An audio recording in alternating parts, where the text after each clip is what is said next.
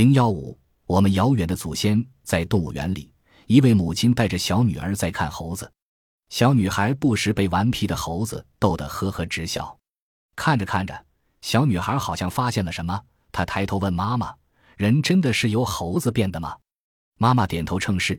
小女孩哦了一声后，若有所思地说：“原来如此，难怪街上的人越来越多，而动物园里的猴子越来越少。”这是一则小幽默。里面传达的一个信息就是，人是由猴子变的。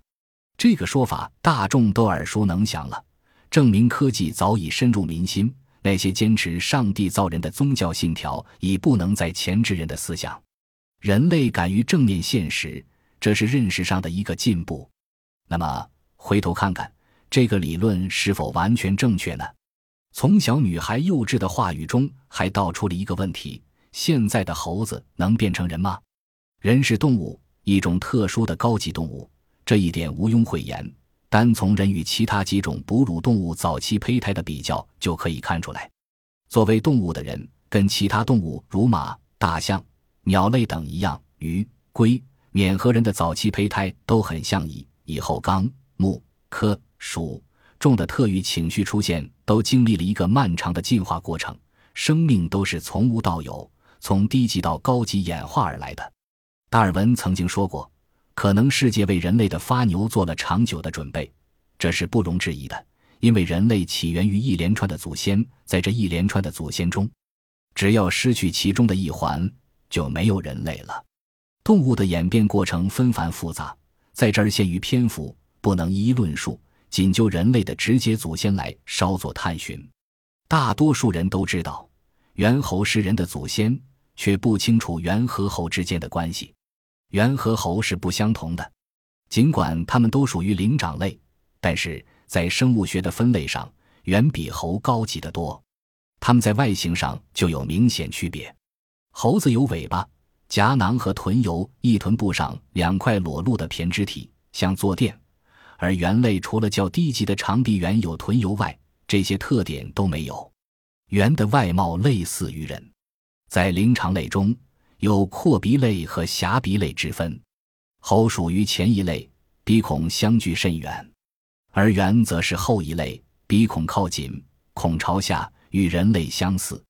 不仅如此，猿的血型、身体结构等都与人类相同，这证明了它们有密切的亲缘关系。所以在科学上把猿称作类人猿。严格的说，人的祖先是猿，而不是猴。在讲猿以前，先说一下灵长类。在众多的哺乳动物中，有一类很特殊，它们的手脚上都长着扁形的指甲，而且大拇指能与其他四指做对握动作。它们的上下颌各有四颗门牙，这就是灵长类动物的共同特征。树最原始的灵长类，或者说是灵长类的祖先，是一种体型很小的食虫类动物，名叫树。居，单看它的长相，很难把它跟猿或者猴联系起来，更何况人。它长得有些像现代的小松鼠，只是没有一条毛茸茸的、漂亮的大尾巴。这可能就是自带鼠的原因吧。树生活在东南亚的亚热带地区，大部分时间在低矮的树丛中活动，偶尔也会爬到树上去玩耍。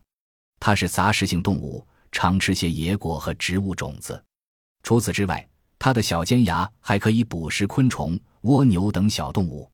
之所以说它长得特别，还因为那又细又长的吻部，在灵长类中是绝无仅有的。而且树的指还有爪，眼睛长在头的两侧，这说明它确实很落后。灵长类的分类很复杂，包括各种猴和猿。猴又有高等和低等的区别。今天动物园里经常见到的猕猴。金丝猴和狒狒等是高等的猴类，而狐猴、眼镜猴、从鹰猴等非常可爱的小动物则属于低等猴类。猿类有大猿、大猩猩、黑猿、黑猩猩、褐猿、猩猩、长臂猿四种。眼镜猴作为哺乳动物中的高级种类，灵长类动物有许多其他动物所不及的地方，也正是这些优势使它们在前进的路上所向披靡，最后才会有人的出现。灵长类的特征主要表现在四个方面：树栖生活。动物适应于哪一种生活方式，跟它的身体状况有直接关系。别以为灵长类生活在树上只是腾挪跳跃那么简单。就在它们站立于树梢远望，在绿荫丛中自由穿梭的时候，灵长类的身体也正在悄悄地发生变化。首先体现在感觉器官上，在远离地面的树上，灵长类的生活空间变成了三维的，除了地面的长度和宽度以外，还受高度的影响。因此，目力所及，包括前后、左右、上下不同的方向，视野扩大了。倘若在此情况下仍保持以前的视力，势必不利于行动。要知道，灵长类的祖先橡树生活在低矮的树丛中。等于藏匿在一个阴暗的缝隙里，敏锐的视力自然无从说起，只是鼠目寸光而已。灵长类在树上居高临下，虽说不上耳闻八方，但眼观六路倒也不是妄想。它们已经能辨别细微的物体，并且能看出世界的五光十色了。还有，灵长类能看到物体的深度，即有了立体视觉。对人来说，这是轻而易举的事。当我们面对一汪清澈透明的水时，不仅能看到漂浮在水面的小生物，还能看出水平滑如丝绸，以及不经意间泛起的细细的水纹。凭着视觉，我们也能看出水的深浅。这一视觉功能不是所有的眼睛都具备的，而灵长类便是执牛耳者，比喻在某方面占领先地位。同时，由于手指的能力加强，触觉也变得很灵敏。通过触觉同样可以辨认物体，相较之下，嗅觉就逐渐退化了。就大多数哺乳动物而言，嗅觉是很重要的生理特性，灵长类则不然。假设一只动物走在路上，忽然脚下碰到一样东西，它想知道是什么。这种时候，如果撇开视觉不讲，熊会用鼻子使劲嗅，而猴子则会东摸西摸。这就是灵长类的特别之处。树栖生活对听觉的要求也有所减退，在地面活动的动物像马，它们对外界的感觉大部分就靠耳朵，一旦有什么风吹草动，就警觉地竖起双耳四处探测。其他如兔子、鹿等动物都是这样，危险一来闻风而逃，而灵长类则是凭高瞻远瞩的本领，洞察周围的一切。其次，树栖改变了灵长类的肢体。当许多哺乳动物的锁骨都退化之时，为了适应树上的生活，灵长类仍一如既往地发挥着锁骨的作用。猿和猴的手臂之所以能伸缩自如、前后弯转，全靠锁骨。灵活的前肢对灵长类来说是至关重要的。那时候，他们走路不是用脚，而是用手及臂行。他们抓着一根树枝，当到另一棵树上去，用这种方法来移动。因此，行动的快捷与否决定于手臂的作用。在臂行的过程中，灵长类的腰椎减少，躯干缩短，这样就更利于行动了。善于抓握的灵长类经常垂直地悬挂在空中，或者安坐树梢。慢慢的，它们的腰板可以稍微挺直了，摆脱了从小到大都要弓腰驼背的形象。还有。它们的肩爪也渐渐被指甲代替，而甲下受保护的肉垫则是抓握的安全套。当人们看到那些在树丛中穿行如履平地的猴子时，一定惊叹于它们的轻灵。殊不知，这正是其安身立命之所在。树林赋予它们的礼物，自然造就了生命，并令它日趋完善。灵长类对树栖的适应，使它在进化的路上迈出了关键的一步。食物混杂，灵长类的牙齿相对其他动物而言，数目呈减少趋势，但类型完备，功能齐全，这使得它们在选择食物时有很多余地，既可以吃植物果实，也能以昆虫、鸟蛋为食。它们不受寒冬酷暑的限制，每个季节都能找到相应的食物来源，这就避免了食物危机的发生。比如说，享有活化石美誉的大熊猫，尽管它的祖先是食肉动物，后来却一改旧习，放下屠刀，立地成佛，而且情有独钟的多以竹子为食。随之而来的问题是，当大雪封山或竹子开花枯死时，大熊猫就要忍饥挨饿了。就像歌里唱的：“明天的早餐在哪里？熊猫对竹子是痴心不改、至死不渝，因此拒绝吃其他东西，即使是金科玉律也不屑一顾。这使它的生存变得非常艰难。而猴子则不然，花生、糖果、香蕉、虫子等来者不拒，所以猴族才这么香火旺盛。由此可以看出，杂食对灵长类的生存和发展大有好处，智力增高。由于灵长类荤素皆宜，为大脑提供了营养，因此脑量增大，而脑的形态也日趋复杂，使它们变得更聪明。猴子在文学作品中一芒是机智的代表，它非常善于模仿，而又有很强的好奇心。摄像机增摄下了一只猴子在某户人家中的所作所为，他学着平素主人的模样，竟拿起旱烟筒抽烟。而猩猩的智力更是超群，这些都说明灵长类是无愧于灵子的。哺育期长，高等灵长类怀孕时间延长。这有利于胎儿更好的吸收营养，使生育质量得到提高。一般哺乳动物都是一胎多载，而高等灵长类却是一胎一载。这样，母体就会给予幼崽更为悉心的照顾，使它们生存的机会增大。以上看来，灵长类的这些特征都是有利于发展的因素。它们中间一些比较高级的种类抓住机遇，逐渐演化为人科成员。为人类的出现奠定了基础。从现生种类及诸多化石可以断定，猿是人类最直接的祖先。一百多年前，英国人达尔文出版了一部惊世骇俗的著作《物种起源》，从而掀开了人类新的一页。他在书中发表了他的进化论观点，并提出了人猿共祖的理论。人和猿有诸多共同点，证明他们有很密切的血缘关系。因此。我们把猿叫做类人猿，反过来把人算作猿又未尝不可呢。在生物学上，人和猿共同组成了人猿超科，又叫人形超科。人和猿的相似表现在很多方面，在身体结构上，像骨骼、肌肉和内脏的排列方式及大脑、胎盘和阑尾等都非常相像。而根据分子人类学的资料，可以证实人与猿的血型相似。这是在猴和其他动物身上所没有的。把现代黑猩猩幼崽与小孩子的表情相比较，会发现它们惊人的相似。实验表明，黑猩猩甚至还可以学说一些简单的词语，吉他也能说人话。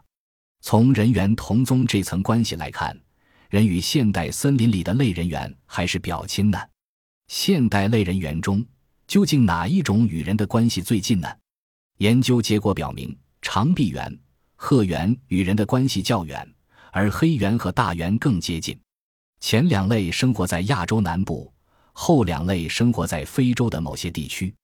这与在东非发现最早的人类化石的情况不谋而合，从而再次证明了人与猿之间牢不可破的血缘关系。我们可以通过对现代黑猿和大猿的认识，来了解一下人类猿祖的大概生活状况。黑猿体型不大。浑身黑毛，生活在树上。别看它貌不惊人，对住宿还颇有讲究。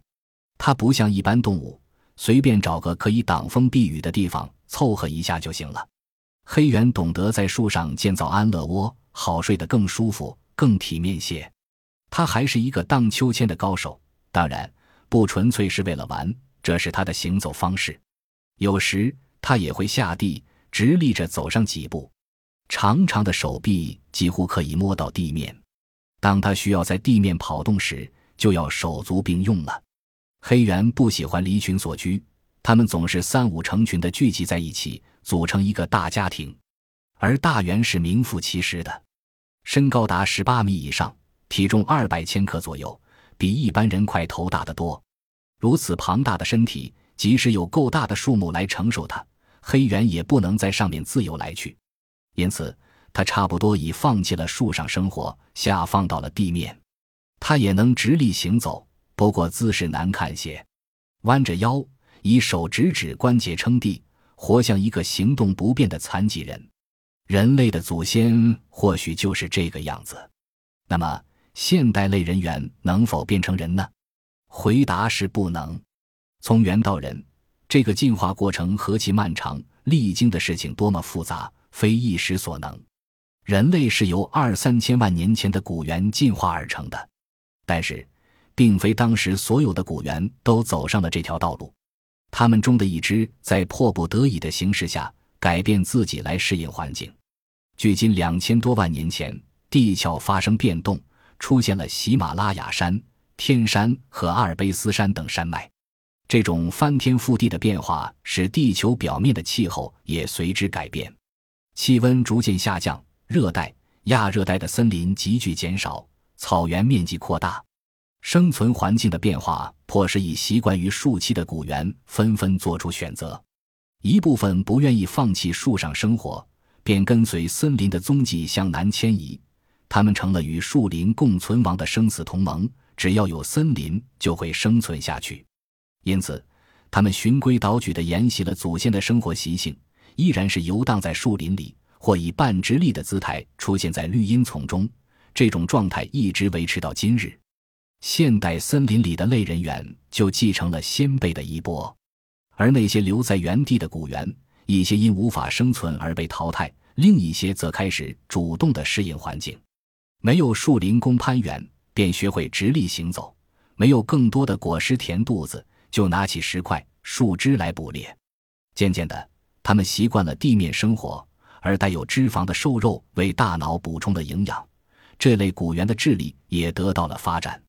他们沿着这条路不屈不挠地走下去，才到达了人类的发源地，成为我们的祖先。这说明人类的起源是在特定的条件下完成的。而人类与现代类人猿虽原出一族，却各有各的出路。尽管当代科技如此发达，却不可能营造一个几千万年的环境供现代类人猿来重新演变，所以他们不会变成人。倘若有一天世界又发生剧烈变化，人和现代化的城市消失了，地球上再次出现适合猿变成人的环境，现代类人猿经历几千万年后，或许会以另一种形态存在，很可能也会变作人。当然。这只是一个神话而已，现代类人猿是不可能变得和我们一样的，因此也不用担心我们那些住在原始森林里的表亲会走出来与现代人一决高下。十九世纪六十年代，英国教会保守势力与进步人士围绕达尔文的进化论展开了大论战。一位牛津主教曾用恶意的口吻和下流的语言对达尔文进行攻击。